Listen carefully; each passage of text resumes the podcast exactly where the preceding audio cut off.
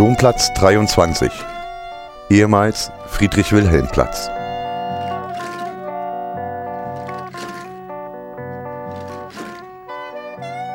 Günter Beer, 1938 bis 1942.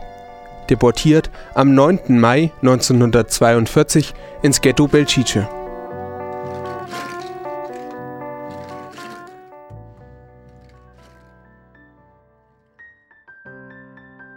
Circa 600 Jüdinnen und Juden aus Thüringen wurden bei der ersten flächendeckenden Deportation im Mai 1942 in das Ghetto Belgice gebracht. Von den rund 1000 Jüdinnen und Juden aus Sachsen und Thüringen, die mit diesem Transport umgesiedelt wurden, waren drei Jahre später weniger als fünf am Leben.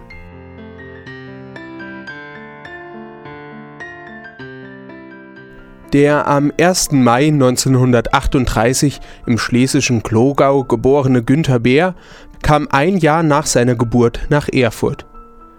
Hier lebte er mit seiner Mutter in der Johannesstraße 57 und später am Friedrich-Wilhelm-Platz 23. Seinem Vater war die Flucht ins Exil gelungen. Er versuchte aus dem Ausland seine Familie nachzuholen.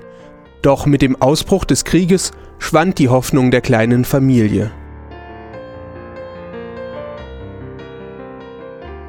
Alle vier Mitglieder der Familie Bär-Klar wurden am 8. Mai 1942 abgemeldet, am 9. Mai in das Auffanglager Ettersburger Straße in Weimar transportiert und von dort in das Ghetto Belgice deportiert.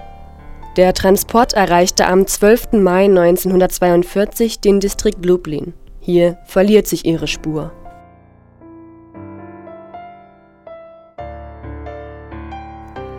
Die Denknadel für den erst vierjährigen Günther Beer steht stellvertretend für die Geschichte der zahlreichen jüdischen Kinder und Jugendlichen, die durch die Shoah starben.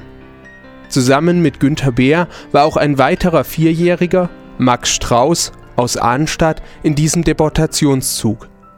Viele überlebten nicht einmal die Zugfahrt.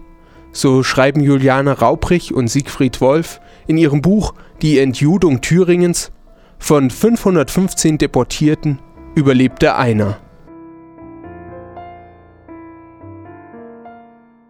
Die Betroffenen erlagen dem Hunger, den hygienischen Missständen, den Arbeits- und Lebensbedingungen oder wurden am 22. Mai 1942 zur Vernichtung nach Majdanek überstellt bzw. im Mai 1943 von der SS auf dem jüdischen Friedhof von Belgice erschossen